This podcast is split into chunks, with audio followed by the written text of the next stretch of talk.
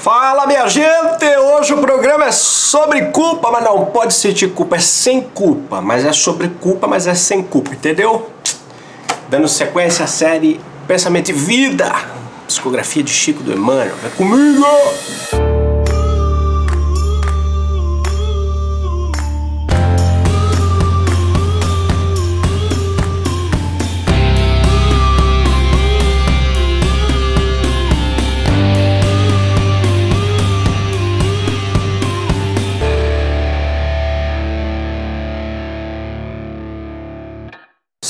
Se você, como eu, como você, como eu, trabalha num centro espírita, espiritualista, você com certeza vai entender rapidamente.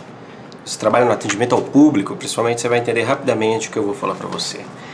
Cada vez mais, ou é muito presente, é muito latente nos nossos centros espíritas espiritualistas a presença de pessoas, né, de irmãos, de, de amigos que vão completamente dilacerados emocionalmente pedir algum tipo de ajuda, desestabilizados, desarmonizados, é, é, é, uma, é um sofrimento tão latente que ele penaliza. E muito dele, muito dessa desarmonia é devido a essa praga, esse mal chamado culpa e o Emmanuel, mais uma vez, para variar um pouco, ele é absolutamente feliz em tratar do tema. Então é um tema muito sério, muito sério, porque a culpa ela corrói, a culpa, a amargura.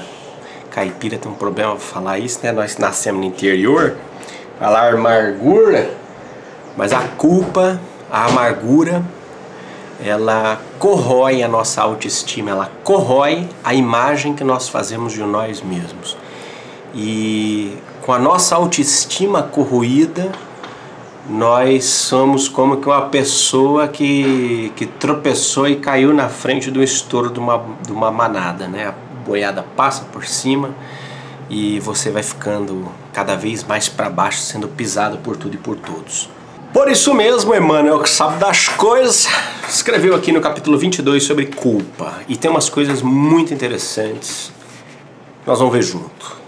Quando fugimos ao dever, precipitamos-nos no sentimento de culpa, do qual se origina o remorso, com múltiplas manifestações impondo-nos brechas de sombra aos tecidos sutis da alma. Isso aqui já tem a primeira coisa extremamente importante que o Emmanuel vai trazer para a gente. Claro, o que é o dever se não a meta do aperfeiçoamento, a meta daquilo que nós entendemos que é o melhor, que nós devemos fazer, aquilo que de alguma forma nós nos obrigamos ou nos, nós procuramos alcançar em prol de um processo evolutivo? Esse é o dever, né? E esse processo evolutivo gera o bem, gera o bem para o próximo, gera o bem para mim, gera o bem para todo mundo. Né? Quando você foge do dever, ou seja, você foge dessa meta de melhora continuada, é, essa fuga, de alguma forma, traz a culpa. Né? Porque você lamenta a sua própria limitação, você lamenta a sua incapacidade de alcançar aquilo que foi traçado. Então, por exemplo, é, dentro dos teus deveres, ou seja, dentro dessas tarefas que trazem evolução, você pode, é, por exemplo, ter brigado com a tua esposa, brigado com teus filhos. Então, essa briga fez com que você saísse do foco daquela meta, que é se melhorar, ser um cara legal, bababá. Essa, isso vai trazer culpa para você. Puxa, não deveria ter feito. O pro... Claro que, porra, todo mundo vai sentir culpa um dia na vida, né? Você não é nenhum santo, você não me venha aqui nesse canal, tá? Deixa eu chegar aqui pertinho de você, vem cá um pouquinho. Você não vem aqui querer bancar o santo pra cima de mim que eu dou na tua cara. Porque você não é santo, nem eu sou, ninguém é. Tá? Todo mundo pisa na bola e todo mundo sente culpa. Então, sentir a culpa ao constatar que você pisou na bola, que você não foi tão legal quanto você acha que você é, isso é ótimo. Porque também não sentir culpa é psicopatia. O problema que o Emmanuel está falando aqui não é que ah, não pode sentir culpa. Não, você vai sentir. Você pisou na bola, fez cagada, deu mancada, você vai ficar, ficar o quê? Feliz. né? Vai dormir tranquilo? Não, você vai sentir culpa.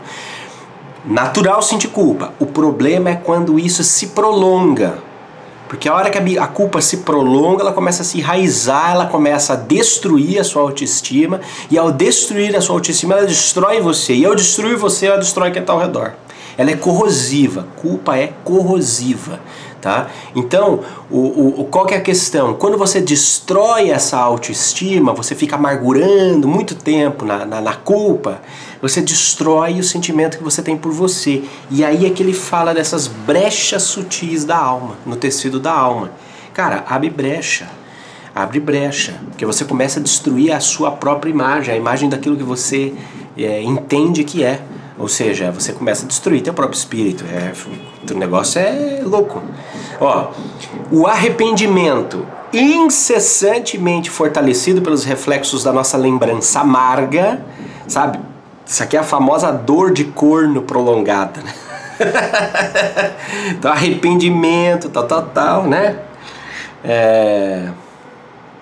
Transforma-se num abscesso mental envenenando-nos pouco a pouco e expelindo em torno a corrente miasmática de nossa vida íntima, intoxicando o hausto espiritual de quem nos desfruta o convívio. Veja como é. Vou, vou até fazer uma coisinha aqui, ó. Tem duas palavras aqui que puta que o pastel Emmanuel caprichou. A primeira que eu quero pegar com vocês aqui é abscesso. Que ela tá falando o quê? Ele tá falando o quê? Que a lembrança da alma se torna um abscesso mental. Veja só que coisa gostosa que é abscesso. Dicionário Pai dos Burros Google. Abscesso é uma bolsa de pus que se acumula em tecidos e órgãos ou espaços dentro do corpo. Que nojinho! Que nojinho! Veja, quando o Emmanuel fala aqui, ó, que o arrependimento incessante transforma-se num abscesso mental, ele está falando que vira uma inflamação na nossa cabeça. Pus, é infeccioso. A coisa começa a se alastrar na nossa mente. Agora tem uma outra aqui que eu também não sei, porque eu não entendo também tudo que esse homem fala, porque Deus o livre guarde. Ô homem para usar palavra difícil. Miasmática. Miasmática. Miasmática que forma miasmas. Adoro essas definições imbecis do, do dicionário. Causado por miasmas. Então vamos ver o que é miasma. Puta que é o pastel. Miasma.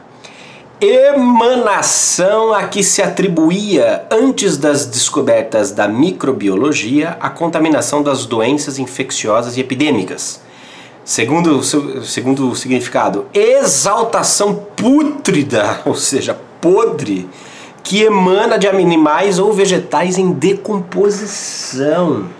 Cara, olha só, então vamos reler esse parágrafo para ficar bonito agora, né?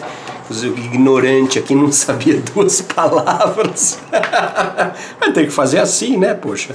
Olha só, o arrependimento incessantemente fortalecido pelos reflexos da nossa lembrança amarga, ou seja, o cara tá ali curtindo aquela culpa, aquela dor de corno, etc e tal, transforma-se num abscesso mental, ou seja, o que é o abscesso? A bolsa de pus, a inflamação, começa a cagar tudo na sua mente, envenenando-nos pouco a pouco e expelindo em torno a corrente miasmática de nossa vida íntima, ou seja, começa a feder, começa a cheirar mal espiritualmente, você começa a exalar, é como se tivesse se decompondo.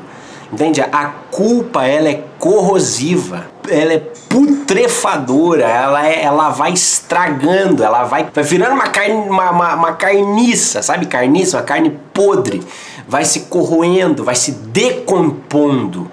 Né? Olha que, que coisa, o troço é forte, gente intoxicando o hausto espiritual de quem desfruta o convívio. Gente, hoje eu estou muito ignorante, porque hausto espiritual eu não faço a menor ideia. Vamos ver aqui, hausto. Aspiração longa, profunda, ação de solver o ar dessa maneira, survo, porção de ar que se solve na aspiração, estão austo.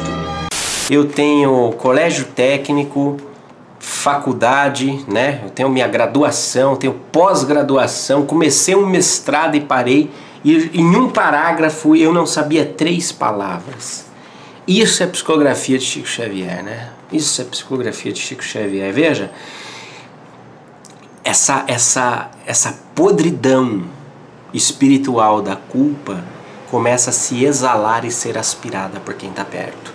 Ou seja, com toda a sua elegância, o seu gabarito e a sua cultura, o que Emmanuel está dizendo aqui é que a culpa e a amargura são contagiosas, são corrosivas, decompositoras e contagiosas.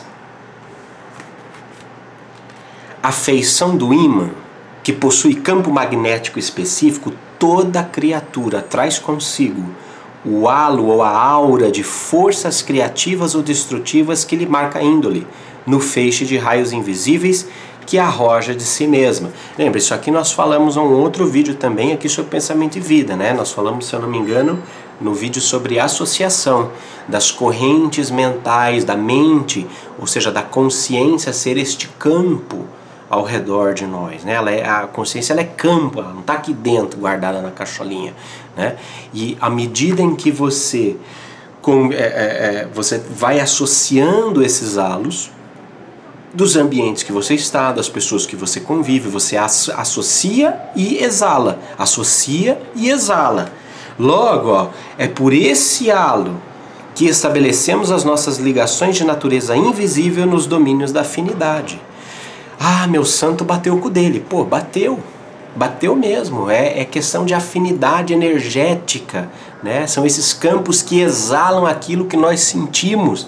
Aquilo, se olha, se a boca fala aquilo que o coração está cheio, ao redor de nós estão pessoas que se identificam com aquilo que enxergam dentro de nós, ou com aquilo que percebem energeticamente de dentro de nós.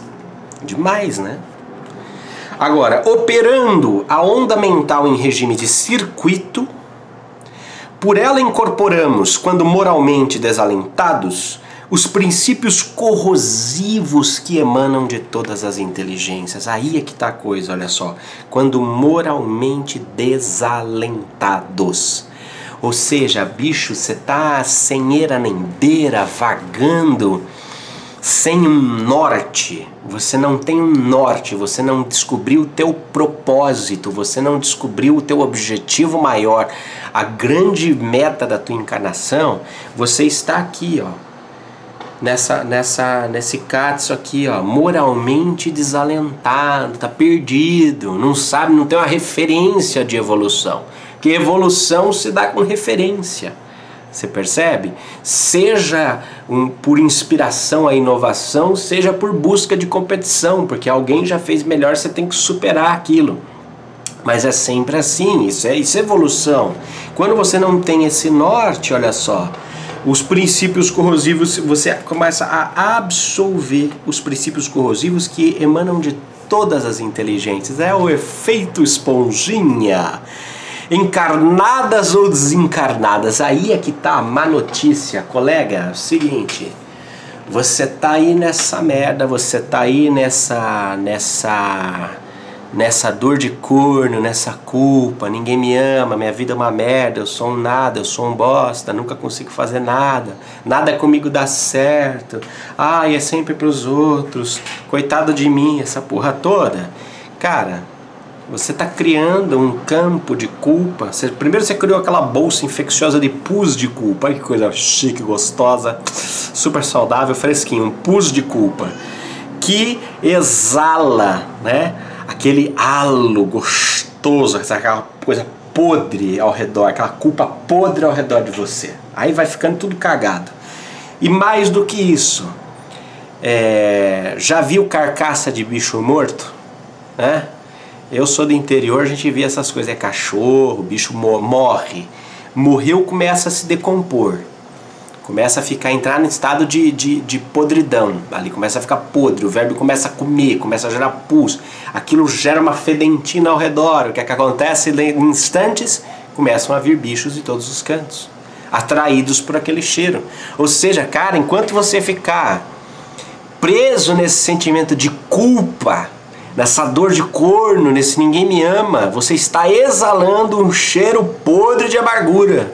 Então você atrai não só gente que também está assim, então aí vira aquele cordão dos desgraçados, como gente já não física, gente do mundo espiritual que também é a mesma vibe, entendeu? Mesma vibe. Aí começa a virar ao redor de você uma festa estranha com gente esquisita. Atraídos por esse, por esse esquema. Aí é dose, porque ela é contagiosa. Projetando as energias dilacerantes do nosso próprio desgosto. Olha que Cara, energias dilacerantes do nosso próprio desgosto. Isso aqui é o reclamão, né?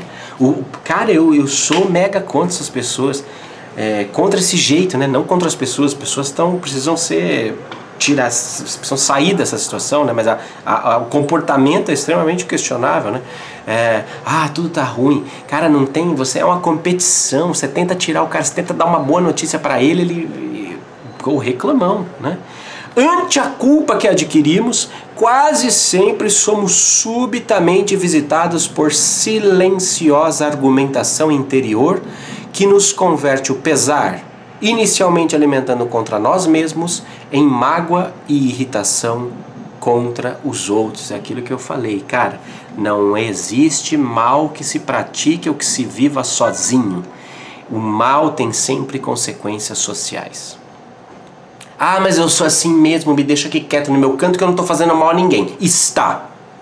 Está.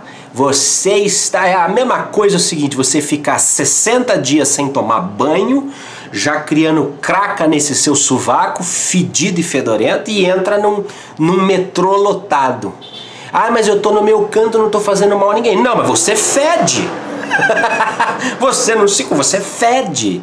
Você fede, como que você não está fazendo mal? Você influencia, você está influenciando energeticamente o meio, não é? Olha só. Cara, isso aqui é muito louco, tá? E aí começa, a, começa o problema, gente. Começa a coisa é contagiosa. Aí você tem famílias inteiras dilaceradas pela culpa, você tem relacionamentos dilacerados pela culpa. A coisa vai, meu, vai se propagando, né? É que os reflexos da nossa defecção torvelinharem, a torvelinharem junto de nós, assimilam de imediato as indisposições alheias, carregando para a angústia da nossa alma todas as mensagens inarticuladas de revolta e desânimo, angústia e desespero que vagueiam na atmosfera psíquica em que respiramos, metamorfoseando-se em autênticos rebelados sociais famintos de insulamento ou de escândalo, nos quais possamos dar pasto à imaginação virulada pelas mórbidas sensações de nossas próprias almas. Cara, você, além de estar podre, exalar o podre, contaminar outros podres, atrair outros podres, você catapulta catapulta potencialmente os podres que estão por aí perdidos. Você vira um para-raio de podridão, um para-raio de caganeiro, um para-raio de culpa de dor de corpo. Cara, olha que estrago social a culpa de um único cara começa a fazer. É um estrago social, porque aí começa a ficar uma, um vício, um ciclo vicioso de gente sedenta por por merda, por desgraça, por carnificina, por amargor, por coisas assim. Gente que vai precisar, cara, sair do ciclo vicioso para um ciclo para um ciclo virtuoso. Eu, eu não sei você, mas eu estou pasmo que estou aqui.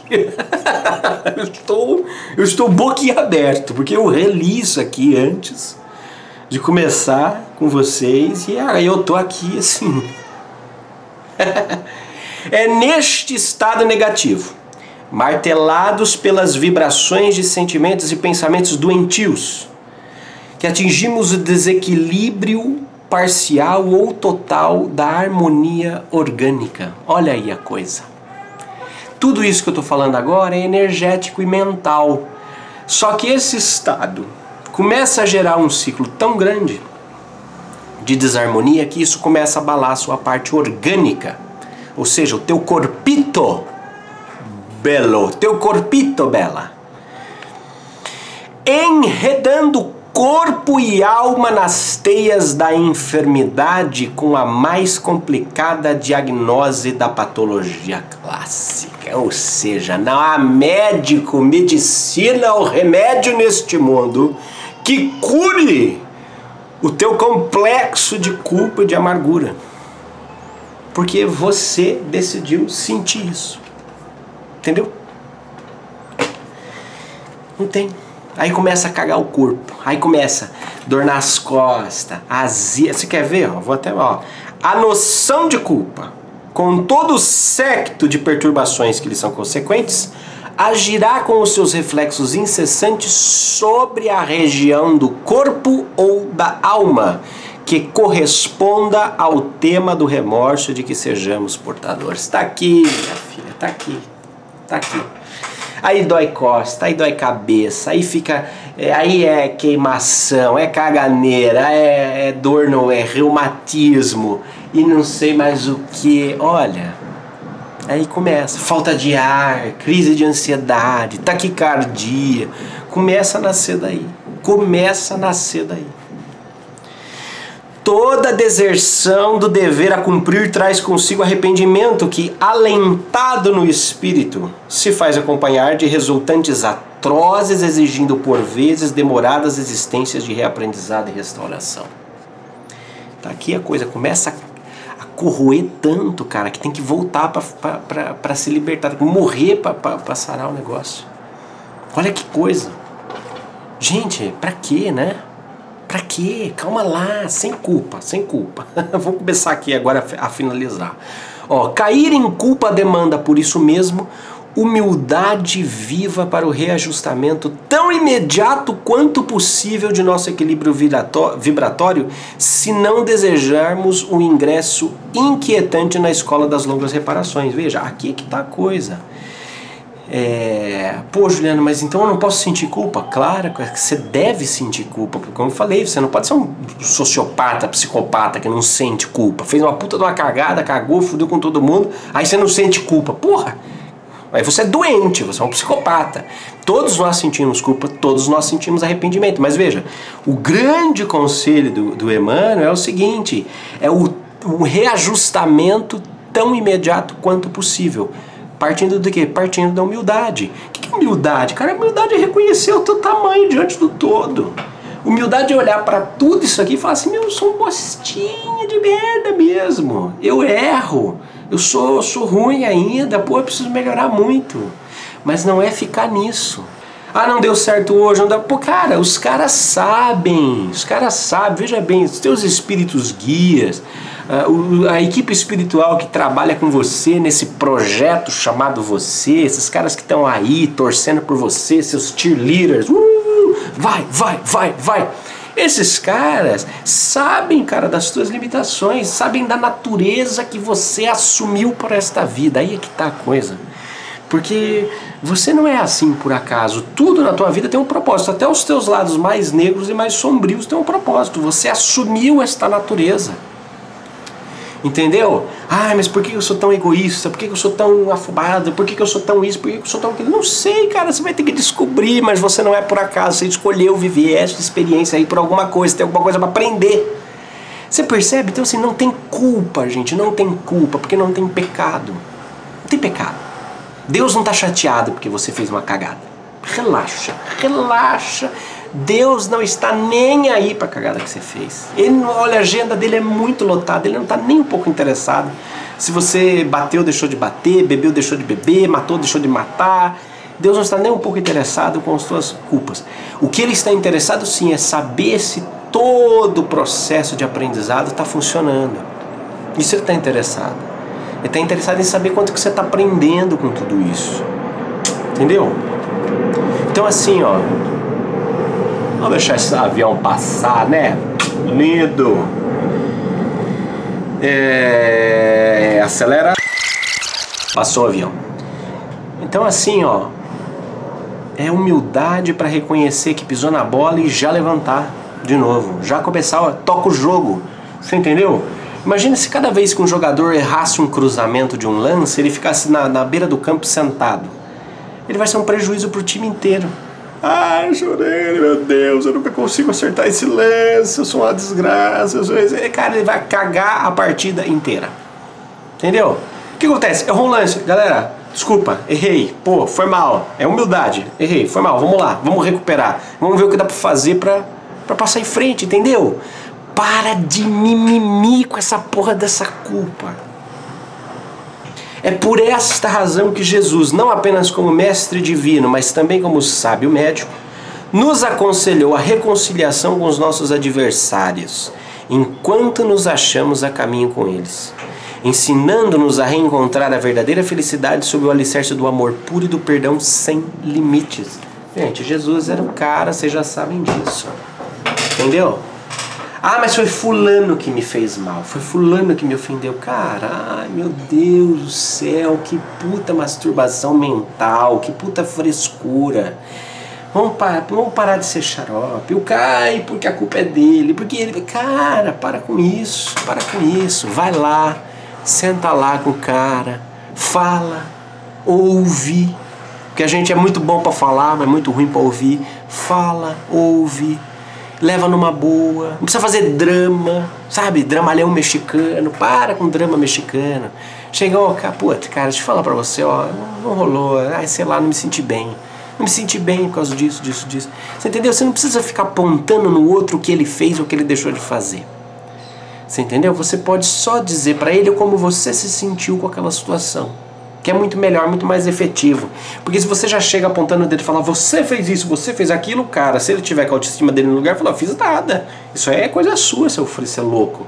Cala a boca, tá, tá, tá, por fora, eu não fiz nada disso.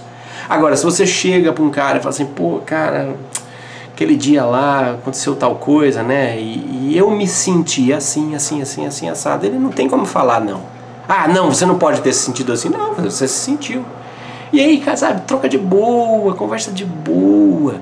Leva as coisas de boa, gente. Então é menos culpa, menos amargura, menos drama por causa das coisas, menos mimimi, sabe, maguinha, não sei o quê. Cara, isso é, isso é viciante. Vamos dar uma desinfetada. Vamos restaurar o nosso equilíbrio levando as coisas de boa, sem culpa, sem culpa. Relaxa, sem culpa, tranquilo, entendeu? E quando você se sentir, cara, o, o, o mosquito do cocô do cavalo do bandido. Lembra da bunda da Yoko Ono? Tchau, sempre avante com essa coisa importante.